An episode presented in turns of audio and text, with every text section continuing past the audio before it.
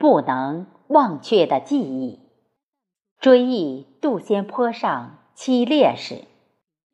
作者：淡淡的云。朗读：贝西。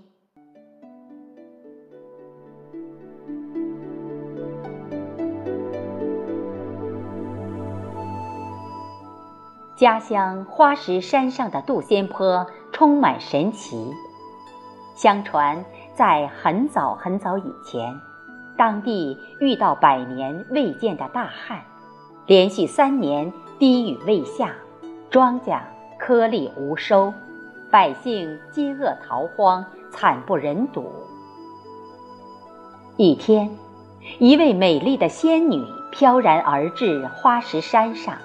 撒下手中的鲜花，顷刻之间化作了一场暴雨，下了三天三夜，缓解了旱情，搭救了芸芸众生。后来，人们为了怀念这位仙女，把她在山上站立过的高坡叫做杜仙坡。至今，杜仙坡已是家乡小镇的名片。而花石山，则渐渐不为人所知。我的童年和少年时代，大部分时光是在杜仙坡度过的。坡上的阳光灿烂，给了我童年不尽的欢乐；而它所承载的厚重历史，却给少年时代的我以强烈的心灵震撼。早年读了魏又清先生长篇报告文学《杜仙坡上七烈士》，我对这些不知名的烈士更加敬佩。他们的来处是哪里，成了我永远的困惑。杜仙坡依山傍水，每到春天，山坡开满了各种花朵，火红的映山红点缀在花丛中。与坡下绕山而转的清澈小溪相辉映，更增添了山野的春意。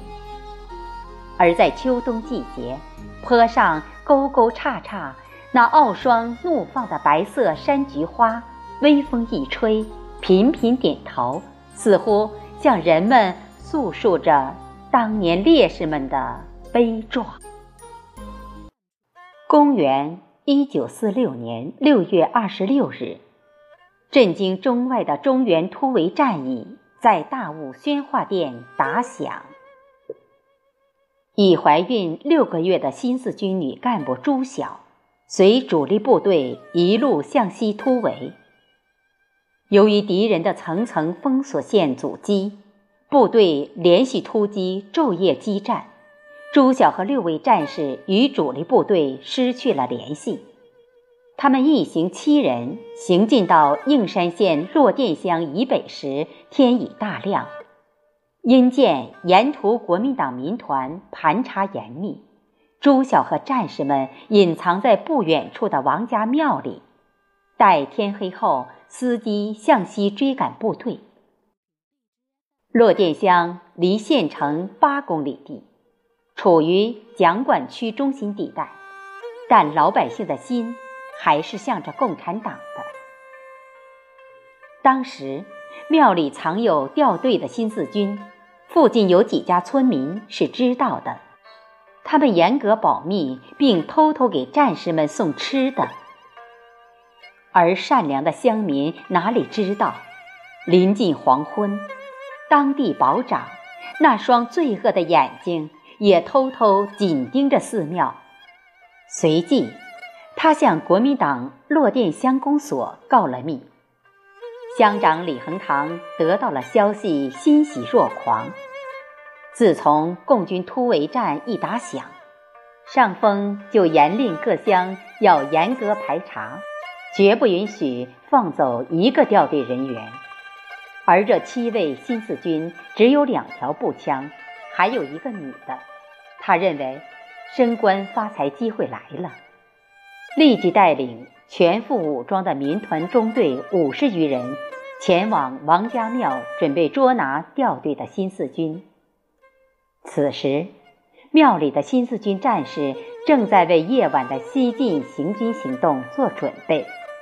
突然，负责警戒的战士发现落殿方不远处像有武装人员在走动，他们立即意识到被南来的敌人围上来了。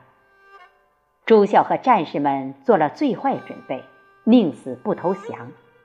略作分工后，有两名战士掩护断后。他们趁黑夜即将来临，冲出寺庙，向西北方向突去。不远处，李恒堂见新四军战士冲出寺庙，向西北方向而去，气急败坏地举着手枪向部下吼道：“快冲！不能让新四军跑掉！”乡丁们端着枪，像饿狼样向前扑去，很快。就接触到两名断后的战士，两战士边撤边沉着向敌人开枪，双方进行了枪战。终因力量悬殊，两名战士先后负伤，弹尽被俘。而朱晓一行因地形不熟，加上他怀有身孕，行走困难，不久也落入了魔掌。午夜，天空漆黑，落殿乡公所戒备森严。院中点燃的松油灯如鬼火飘动，四周走动的保丁群魔乱舞。那坐在太师椅上的，就是魔王李恒堂。此刻，他抑制不住内心的激动。这七名新四军，就是他建功邀赏的资本。只要他们供出部队番号、领导人突围的方向和有关军事机密，到时不仅有一大笔赏金，说不定他李恒堂还会升个县长当的。事关重大，他决定连夜审讯后再报县上。突击审讯过程中，对新四军战士用尽酷刑。但没从他们口中获得半点有价值的东西，甚至连姓名和籍贯都不知道。战士们钢铁般意志、视死如归的大无畏精神，击碎了李恒堂升官发财的美梦。他没想到，连这位女新四军都软硬不吃，绝对不怕死。他彻底失望了。他拨通了国民党建党部的电话。第二天上午，匆匆赶来的特派员带来了国民党建党部指令，就地处决这七名新四军。行刑地在杜仙坡，七位新四军战士被压至坡顶，他们挺起胸膛，怒视着张牙舞爪的敌人，使行刑者感到畏惧。李恒堂仍不死心，他走到朱晓面前说。姑娘，你还年轻，就这么丢了性命？就是你不怕死，也要为你肚子里的孩子着想。现在悔过还来得及，我可以保你不死，并享荣华富贵。朱晓坚定回答道：“你想让我当叛徒，痴心妄想。我们今天是为人民的解放而死。”共产党和人民会为我们报仇。此时，李恒堂恼羞成怒，下达了开枪的指令。随着枪响，烈士们高呼起“打倒国民党反动派，共产党万岁，毛主席万岁”口号。他们的躯体缓缓倒在杜仙坡上，鲜血染红了脚下的这片土地。烈士牺牲后，每当清明等忌日，乡民们都会悄悄到烈士殉难处烧纸上香，寄托哀思。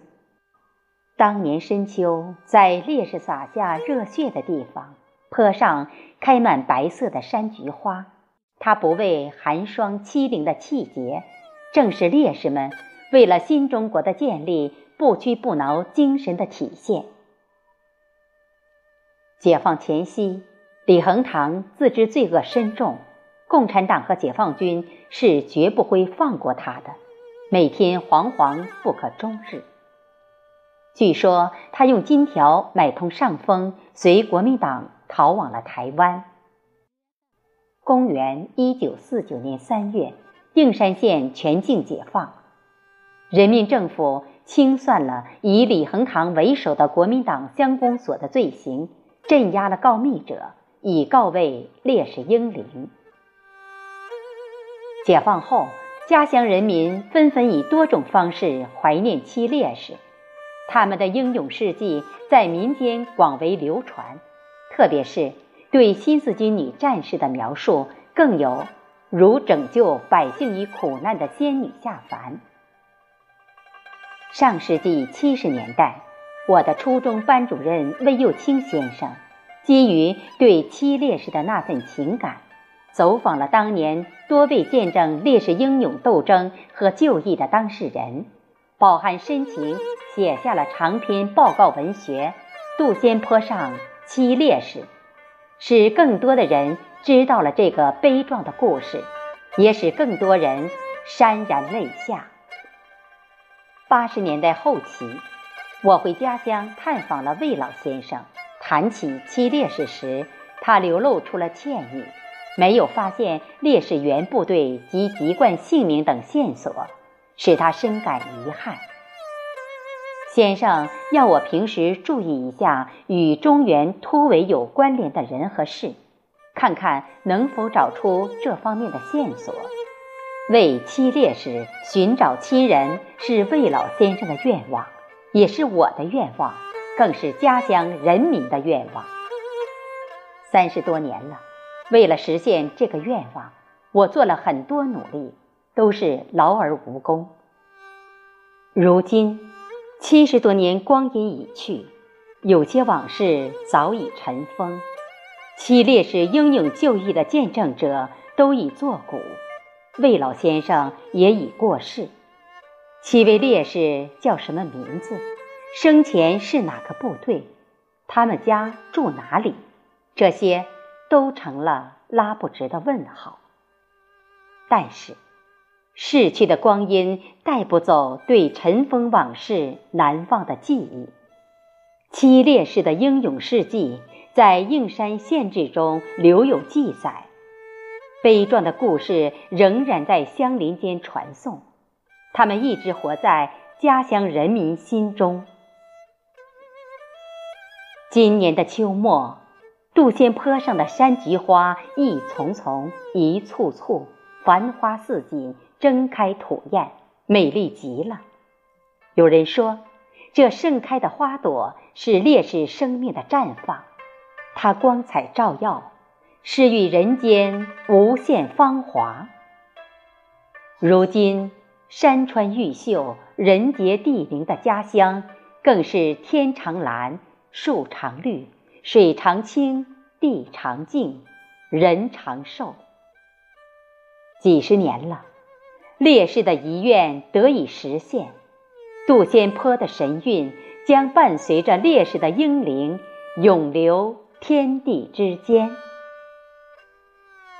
仅以此篇，献给为建立新中国而牺牲的革命先烈。